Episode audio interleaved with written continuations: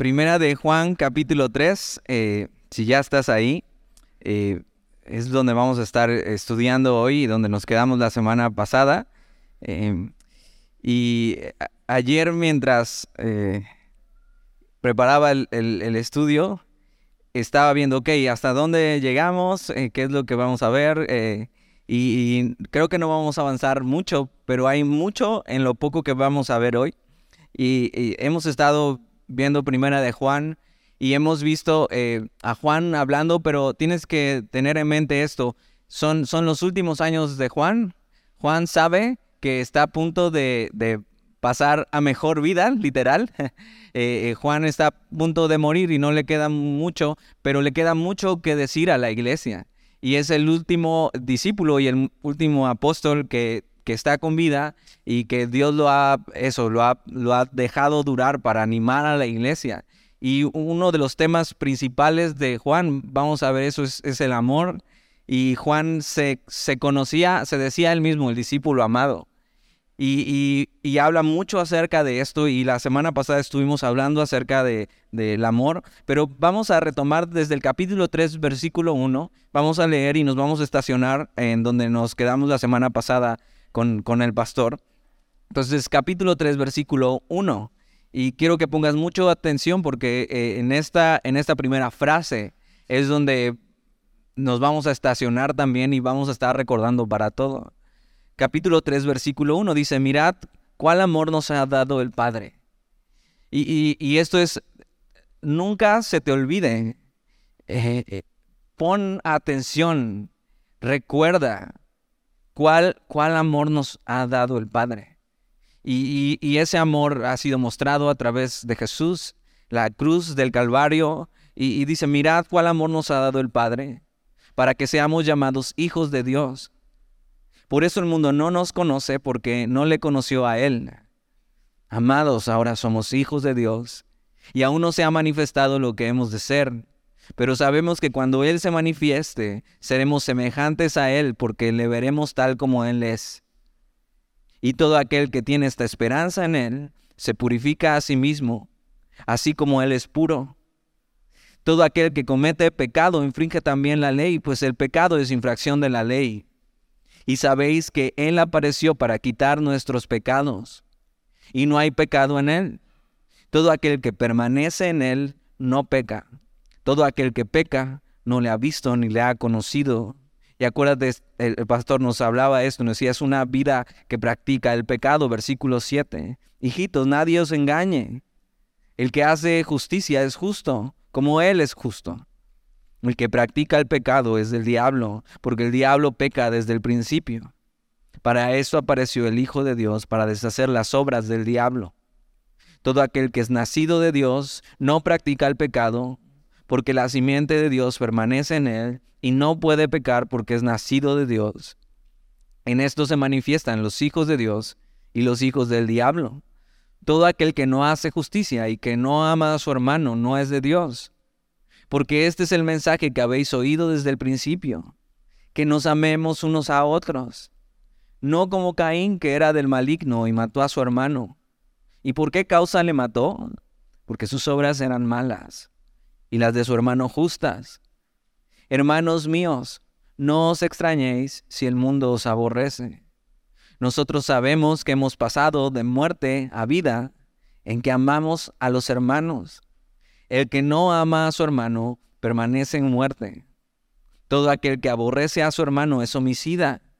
Y sabéis que ningún homicida tiene vida eterna permanente en él.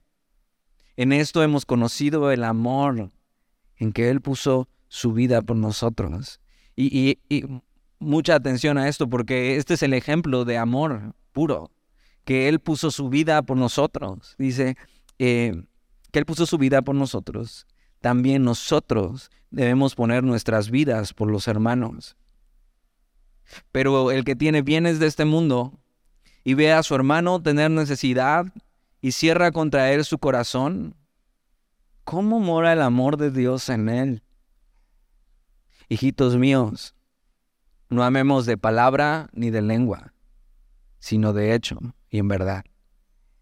Y ahí nos quedamos la semana pasada. Y, vemos como Juan eh, ya en sus últimos días, en sus últimos años, está diciendo eso. Y yo creo que tiene mucho peso eh, cuando una persona que ha caminado con el Señor durante muchos años eh, nos puede decir por experiencia propia esto y cómo se ve amar a Dios y cómo se ve caminar con Él. Ayer justo, no, el viernes que en, el grupo de jóvenes les, les decía eso, acerca de que no menospreciemos a eso, hay un amor tal por la juventud hoy que, que ya eh, lo antiguo está pasado de moda y como que no, no te es fácil poner atención, pero eso, ver a un anciano como Juan enseñando y hablando estas cosas que son verdad y ver que ha permanecido en la verdad, porque de eso se trata, de permanecer en la verdad. Y, y yo, luego platicamos, este, Dalí y yo, de que apenas llevamos como ocho años aquí sirviendo juntos. Digo, pero te imaginas cuando ya estemos todos viejitos, ¿no? Y pelones o cabello blanco. Seguramente a él se le va a caer antes que a mí. pero eso, se trata de permanecer y de toda tu vida a eso, llegar así, a, los últimos años, caminando con el Señor, viviendo esto. Y Juan está escribiendo así y, está diciendo esto. Y aunque Juan es blanco y negro, ¿no? O es, o es esto, o es esto, no, no lo está haciendo para juzgar, sino para que examinemos nuestro corazón y con mucho amor en sus palabras nos está animando a amar. Y una de las, eh, de las cosas que dice en el versículo 18 es eso, hijos míos, no amemos de palabra ni de lengua, sino de hecho y en verdad. Y hay, hay muchas personas que confunden el amor con la amabilidad o, la atención, piensan, piensan que decirse ciertas cosas o tratarse de cierta manera, ¿no? O hablarse muy cariñoso, eh, que eso es amor.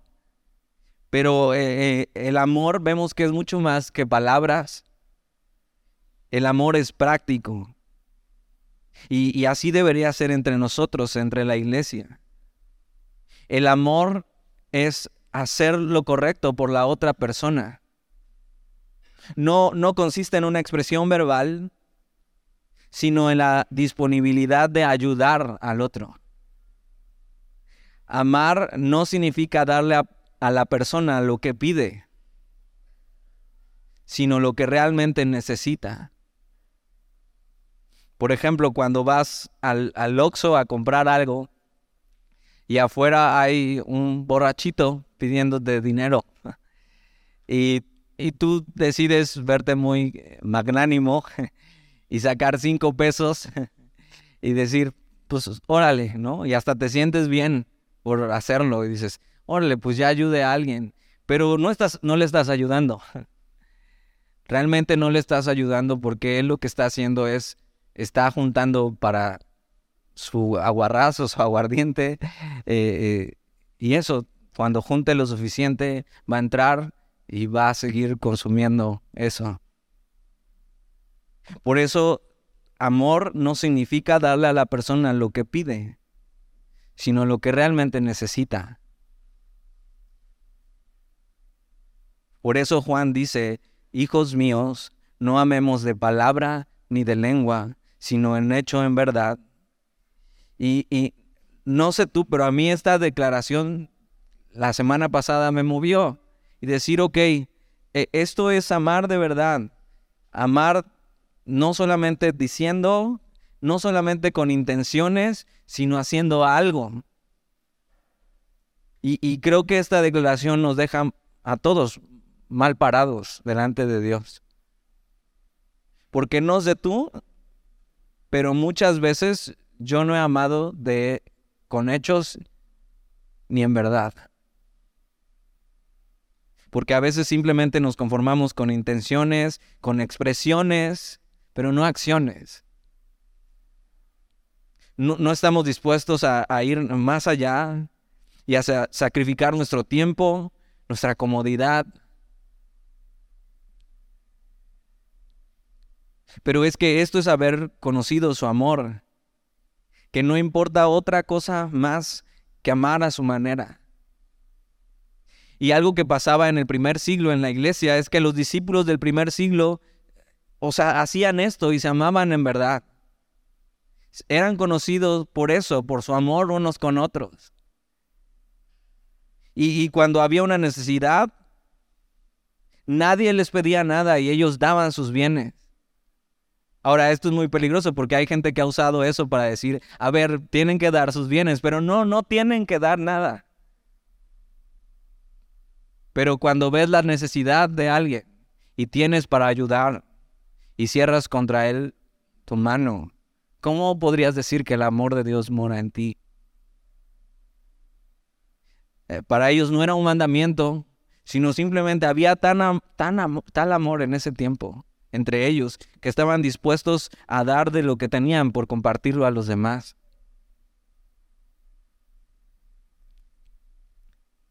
Y, eh, Jesús nos enseña cuál es el amor y ahí mismo dice que eh, en esto consiste el amor, en que Él puso su vida por nosotros y también nosotros deberíamos poner nuestra vida por los hermanos. Tal vez tú y yo nunca se nos dé la oportunidad de ponerle el pecho a una bala por nuestros hermanos. O tal vez sí.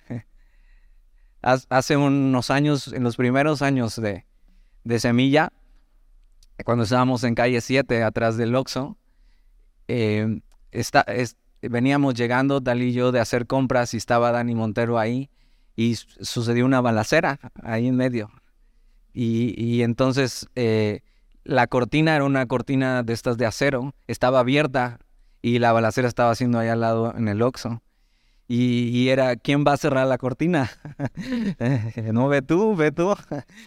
Y bueno, Dani Montero, que es más valiente con nosotros, eh, fue y, cerró la cortina y eso, le pudo haber tocado uno y puso el pecho. Y, y cerró la cortina, pero tal vez tú y yo nunca vamos a tener la oportunidad de poner realmente nuestra vida en riesgo por, por amar a un hermano. Pero sí, eh, tal vez se nos dé la oportunidad de amar poniendo tiempo, recursos, interés, esfuerzo en suplir la necesidad de alguien más, física o espiritual.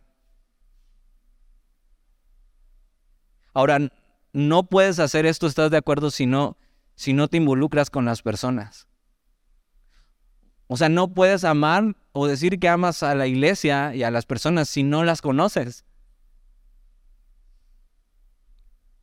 No puedes hacer esto si no te acercas y conoces y no tienes que hacerlo. O sea, no es una obligación y, y, hay gente que piensa que en Semilla no somos muy amorosos porque no tenemos estas prácticas de estar sobre la gente, ¿no? Porque no queremos que sean unas prácticas aprendidas. Queremos que sea algo que brote de tu corazón. Que has visto el tal amor de Dios que entonces eso quieres hacer. Si hemos recibido tal amor, debería ese amor desbordarse de nosotros y alcanzar a los demás es amar de forma individual a las personas. No es una generalidad. No es decir, bueno, pero, o sea, yo sí amo semilla y amo a todos. O sea, no tengo problema con nadie. Y ok, yo te preguntaría, entonces, a ver, ¿a quién, a quién amas de semilla? Bueno, pues amo al pastor, ¿no? Por supuesto. ¿Y a quién más? Este, eh, pues a su esposa, no sé cómo se llama, pero amo a su esposa, ¿no? Y hay gente que es así, que, que dice, no, yo sí amo a todos porque no tengo problemas con ellos, pero eso no es amar. Si no les conoces, es amar a, aún a los que se te hacen X dentro de la iglesia y también a los que se te hacen difíciles. Ahora, es Luis decía esto acerca de la gente que dice que ama a todos amar a todos puede ser una excusa para realmente no amar a nadie.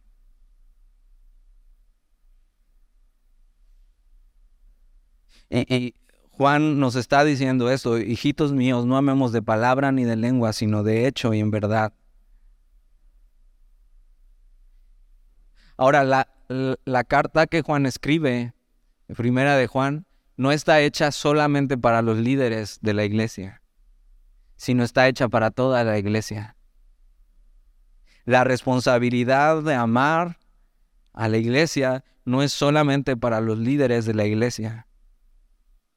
Porque a veces pasa esto, que tú ves una necesidad y piensas, claro, de seguro algún líder de la iglesia no tiene nada que hacer y él debería suplir esa necesidad.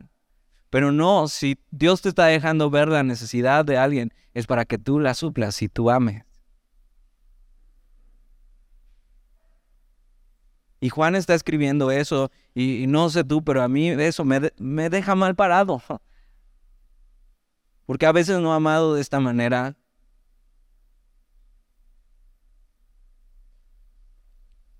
Versículo eh, 19 dice, y en esto conocemos que somos de la verdad.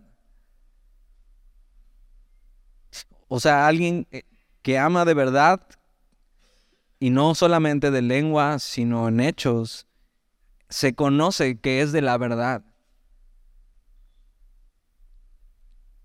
Dice, y aseguraremos nuestros corazones delante de Él.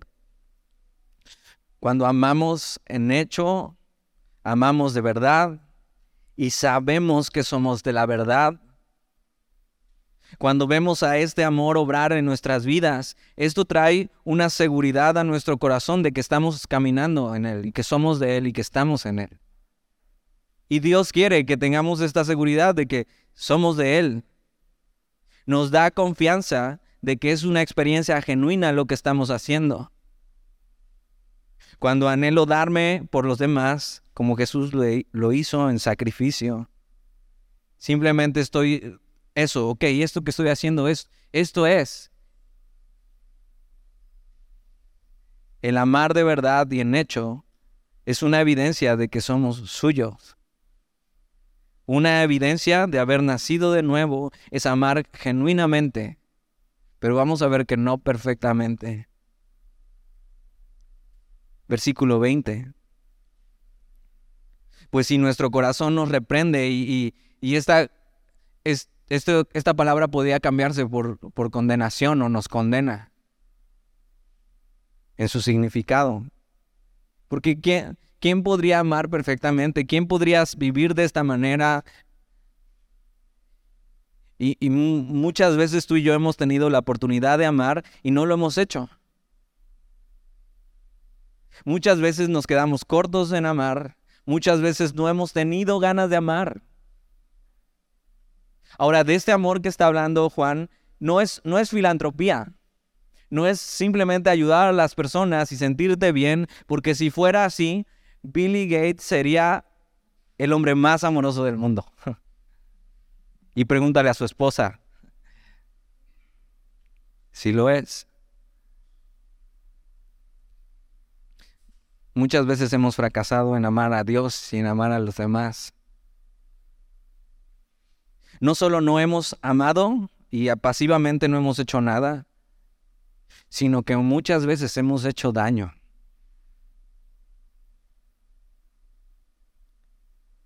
Y, y, y Juan sabe, y Dios sabe. Y entonces puede ser que al escuchar esta declaración, hijitos míos, no hablemos de palabra ni de lengua, sino de hecho y en verdad, sientas condenación. Y decir, yo no, yo no he vivido de esta manera. Y se supone que esta es la manera en que deberíamos vivir y en esto deberíamos conocer que somos de la verdad y estar seguros de que somos suyos. Pero no, no he, no he podido vivir así.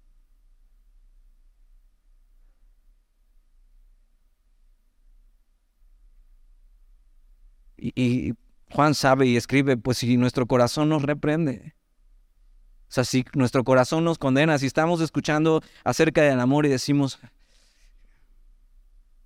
entonces no sé, no sé dónde estoy parado. Pero hay, hay una historia en la Biblia que es perfecta para este caso. Y es, es Pedro. Pedro que cuando Jesús le dice que le va a negar. El Pedro bocón y orgulloso dice, Señor, yo jamás me escandalizaría de ti, yo jamás te abandonaría. Pensando que él estaba exento en todo esto, pensando que eso a mí nunca me va a pasar. O sea, yo sí, yo sí sé amar a Dios, yo sí, sí sé amar a las personas. Pensó que podría amar en verdad, pero ¿qué crees? Solo fue en palabras. Solo fue de lengua. Tú podrías estar aquí y pensar como Él. Yo estaría dispuesto a hacer cualquier cosa por mi Señor y por los demás. Yo estaría dispuesto a morir por mis hermanos pero la verdad es que posiblemente ni los conoces.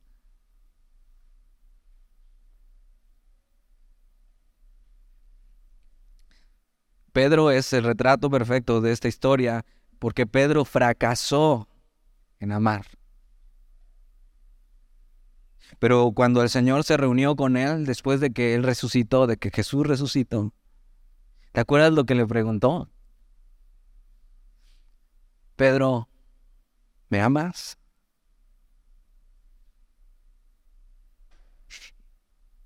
Y ya no es el mismo Pedro. Bocón eh, salta y dice cosas sin pensar, sin ser verdad. Y dice, sí, Señor, pacienta mis ovejas. Y otra vez Jesús, Pedro, ¿me amas? Sí, Señor. Apacienta mis corderos. Y una tercera vez, aplastando el corazón de Pedro, pero para bien. Pedro, me amas. ¿Y te acuerdas que dice Pedro? Señor, tú sabes. Y en ese tú sabes, Pedro está diciendo, Señor, tú sabes que no te amo como quisiera y que no te amo como debería, que no te amo perfectamente como tú me amas, pero sí te amo.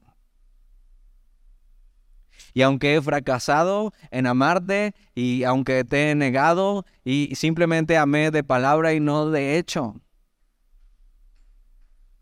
eso no significa que no que, Jesús me ha desechado. Versículo 20, pues si nuestro corazón nos reprende, nos condena, mayor que nuestro corazón es Dios y Él sabe todas las cosas. Señor, tú sabes, tú sabes. Y, eso, eh, Pedro llegó a darse cuenta que su amor se quedaba corto. Y Jesús no hizo esto para condenarlo, sino para darle la oportunidad de empezar a amar. Dios sabe y conoce los secretos de nuestro corazón. Él sabe que fallamos y aún así no nos desecha. Si hoy hoy brota condenación en nuestro corazón porque no hemos amado como deberíamos, mayor que nuestro corazón es Dios. Tienes que saber que la condenación no proviene de Jesús, sino proviene de mi fracaso. De mi fracaso en no amar. Y Satanás usa la condenación para desanimarnos y que no vayamos a Dios. Pero tienes que recordar como Pedro que Dios no te ha desechado y que eso, que no hayas amado a la manera de Dios, no nos quita de nuestra posición de ser hijos de Dios delante de Él.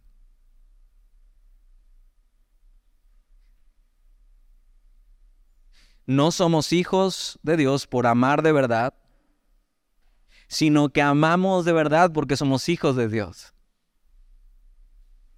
Y a veces nuestros sentimientos nos pueden engañar y la condenación viene y toca la puerta. Pero recuerda, no tratamos con Dios sobre la base de nuestra rectitud, sino sobre la base de la fe en Jesús. Si como Pedro hemos fallado en amar, hoy podemos ir a Jesús y que Él haga lo mismo. Escucharle, Dani, ¿me amas? Señor, tú sabes. Tú sabes que eh, no lo he hecho como debería, pero sí te amo. Ayúdame. Versículo 20. Pues si nuestro corazón nos reprende, mayor que nuestro corazón es Dios y Él sabe todas las cosas. Versículo 21. Amados. Y ve, Juan es el, eso, el discípulo del amor. Pero no son solo palabras de Juan. Hay gente que adopta eh, las palabras de la Biblia y empieza a hablar de esta manera, pero no necesariamente las siente. Y Juan está diciendo esto porque realmente sabe que tú y yo somos amados por Dios. Y Juan ama a la iglesia. Y lo está diciendo en serio. Amados. Si nuestro corazón no nos reprende. Entonces hay, otro tipo de personas que al escuchar esta declaración, hijitos míos, no amemos de palabra ni de lengua, sino de hecho y en verdad. Hay gente que su corazón le va a condenar, pero tiene que recordar que mayor que su corazón es Dios y Él sabe él sabe. Él sabe que sí le amas, aunque no de manera perfecta y correcta. Él sabe cuándo has fallado, pero eso no te quita de tu posición de ser hecho hijo de Dios por la fe. Pero podría haber otra clase de persona que al escuchar esto, hijitos míos, no amemos de palabra ni de lengua, sino de hecho y en verdad, eh, su corazón no le reprende. No tiene condenación. Y, cuando tú y yo vencemos esa condenación y nos acercamos a Dios en base a la obra de Jesús y no por la obra mía, cuando llego a Dios en base a su gracia, entonces eso, ya, ya superamos esta condenación. Y, y eso necesitamos reconocer que Dios nos ha aceptado en Jesús y ya no hay condenación para los que estamos en Él. Que soy su hijo, que soy amado, que como hijo puedo acercarme a Él. Si estamos en comunión con Dios y no nos engañamos a nosotros mismos, como Juan mismo lo dice, hay gente que se engaña a sí misma pensando que es hija de Dios, pero realmente no es porque no ha nacido de nuevo y no ha confiado en Jesús. Si estamos en comunión con Dios y no nos engañamos a nosotros mismos y nuestro corazón no nos condena, Dice versículo 21, amados, si nuestro corazón no nos reprende, confianza tenemos en Dios. Entonces, si tu corazón puede ser que no te reprenda y no te condene, porque sabes que eres hijo de Dios, ya sabías estas cosas, que aunque falles, Dios te sigue amando y puedes seguir teniendo una relación con Él. entonces tienes esta seguridad de Dios que eres suyo, aunque no eres perfecto y aunque a veces no amamos como deberíamos. Y eso, ¿sabes qué hace? Eso, saberte amado por Dios, a pesar de cómo eres, eso te hace querer amar más. La confianza que tú y yo podemos tener delante de Dios es por Jesucristo, no por nosotros mismos. No se trata Fíjate, no se trata de amar para tener confianza delante de Dios. Tengo que amar para entonces estar confiado delante de Dios y no estar dudando y saber que soy su hijo. No, no se trata de amar para tener confianza, sino de la confianza que tenemos en Él, de que ya nos ama. Y entonces con esta confianza poder amar a otros. Y, no, no es gente que está hablando desde la pretensión de pensarte que tú no tienes pecado, porque si dices que no tienes pecado, te engañas a ti mismo. Sino de la conciencia de que estoy en comunión con Dios y Él me ha aceptado y soy suyo. Saberte amado por Dios es la gasolina suficiente para amar a la manera de Dios. Y por eso Juan pone esto bien en claro. Versículo 22. Dice, y cualquier cosa que pidiéremos, la recibiremos de Él. Y mucho Juan está hablando de comunión y está hablando de esto, de que cuando pedimos a Dios, estando en comunión con Él, quien ama, quien tiene tal comunión con Dios, experimenta una transformación en sus deseos, en sus anhelos. Quien ama y está más preocupado por la gloria de Dios que por la suya. Puedes saber esto que y cualquier cosa que pidiéramos la recibiremos de Él. Y tú y yo sabemos que cuando Dios obra en nuestros corazones, pone en nosotros lo que debemos pedir y lo que Él quiere darnos. Y si has tomado navegantes, deberías saber Juan 15:7. No es examen, no te preocupes. Si permaneces en mí y mis palabras en vosotros, pedid todo lo que queréis y os será hecho. Y es eso, quien tiene como tal comunión con Dios, que se sabe hijo de Dios, que Dios ha transformado su corazón. Es, es, es quien está rindiéndose a la voluntad de Dios. Dice, y cualquier cosa que pidiéramos la recibiremos de Él porque guardamos sus mandamientos y hacemos las cosas que son agradables delante de Él.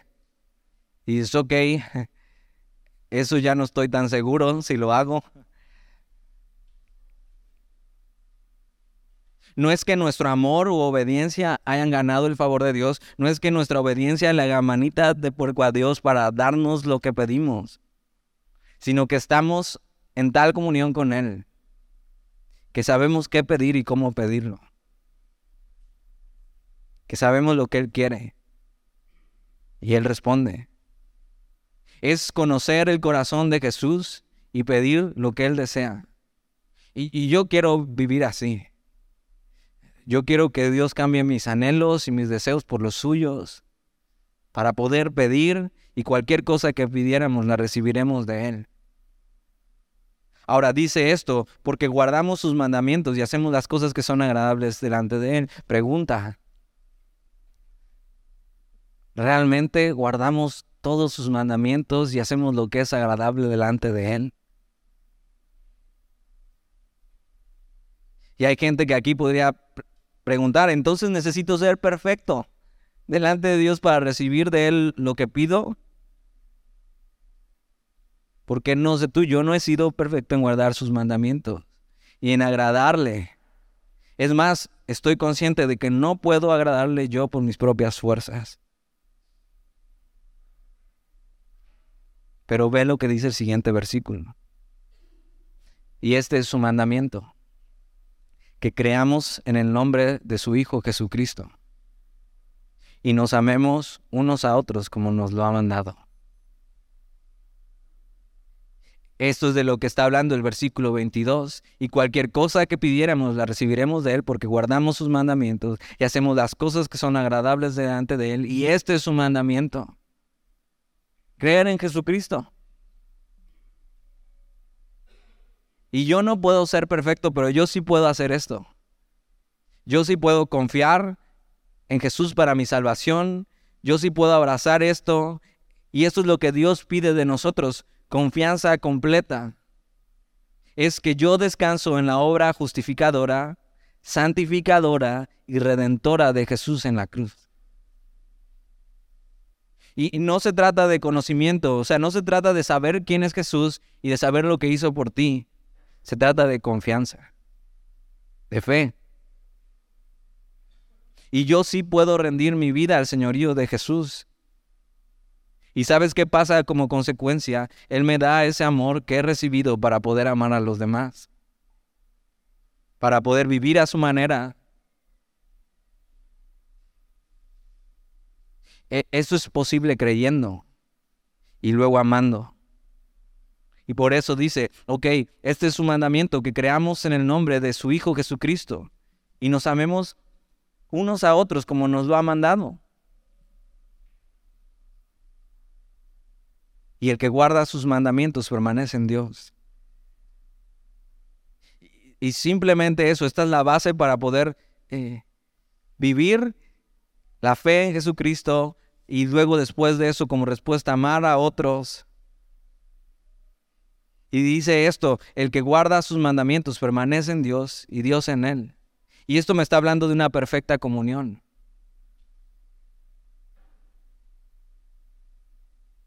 El que cree puede amar. Y el que cree y ama puede disfrutar de una perfecta comunión con Dios. Yo permanezco en Él, Él en mí, Él en mí, yo en Él.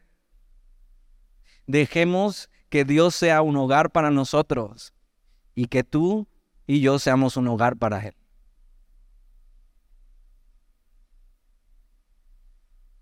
el que guarda sus mandamientos. Y, Jesús resume todo eso en eso, que en la fe en que creamos en su Hijo Jesucristo y nos amemos unos a otros como nos lo ha mandado. Y eso trae una perfecta comunión con Él. De esto se trata ser cristiano. Una comunión genuina, real. Se trata de permanecer en Él y de que Él vive en mí. Y entonces ahora ya no vivo yo Y entonces ahora ya no vivo para mí.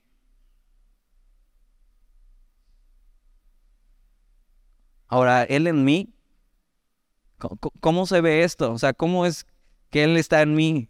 ¿Cómo puedo saber esto? Dice, el que guarda sus mandamientos permanece en Dios y Dios en Él. Y en esto sabemos que Él permanece en nosotros. Juan y Dios quiere que sepamos y que tengamos esta seguridad de que somos suyos. y Él ha dejado una marca de propiedad de nosotros. Y nos ha dado uno igual a Él, que es el Espíritu Santo, que es Dios mismo habitando en el hombre. Ahora hemos empezado a estudiar un libro acerca del Espíritu Santo los jueves y ha sido increíble, increíble. Cada semana eso están entendiendo más acerca de quién es el Espíritu Santo, qué hace, cuál es la obra que lleva a cabo en nosotros.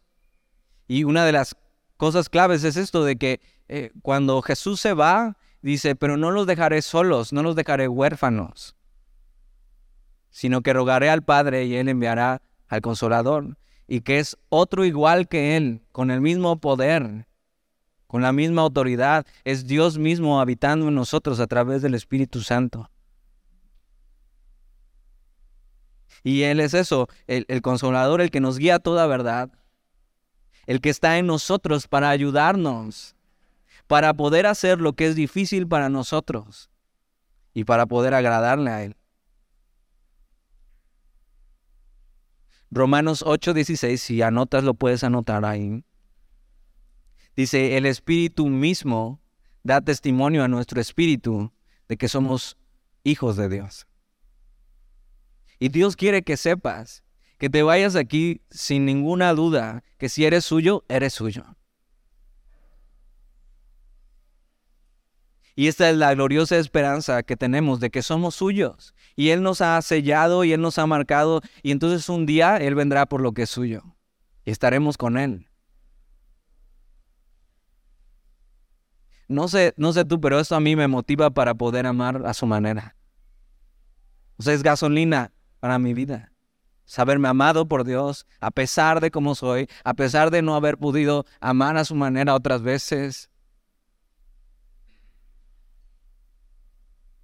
Si hoy no tienes esta seguridad en tu vida de que eres hijo de Dios, tienes que obedecer al mandamiento de Dios. ¿Cuál es el mandamiento de Dios? Versículo 23, y este es su mandamiento, que creamos en el nombre de su Hijo Jesucristo y nos amemos unos a otros como nos lo ha mandado. Cree hoy en Jesús y empieza a vivir a su manera y sé hoy hijo de Dios. Ahora, si ya hiciste eso y has hecho eso en verdad y a veces has tenido tus dudas, recuerda que ya eres hijo de Dios y su espíritu vive en ti. ¿Qué es lo que debes hacer entonces? Comienza a amar. Ahora ya vimos cómo es amar. No es de palabra ni de lengua, sino es en hecho. Y que no puedes amar si no conoces. No puedes amar a las personas de una manera general, sino de una manera individual. Y para eso necesitas conocerle. Por eso yo te quiero animar hoy a algo. que no te vayas hoy de aquí sin conocer a alguien nuevo para empezar a amarlo. Y sí, hay otras iglesias que lo que hacen es, ¿por qué no te paras y saludas a otros? Pero eso no es real y eso no es genuino, nada más lo haces porque el pastor lo dice. Y, no queremos ser una iglesia que te impone a, a hacer actos que parezcan de amor, sino queremos que sea Dios mismo que te empuje a amar. Y yo te invito a eso, que no te vayas de aquí hoy si realmente conocer a alguien nuevo y que empieces a interesarte por las personas, a orar por ellas y ver cómo puedes amarles. ¿Te acuerdas cómo empieza el capítulo 3? Mirad cuál amor nos ha dado el Padre, para que seamos llamados hijos de Dios. Y eso es lo que Dios quiere hacer en nosotros. Y eso, que Dios nos, nos dé un corazón para amar a las personas, para amarnos unos a otros.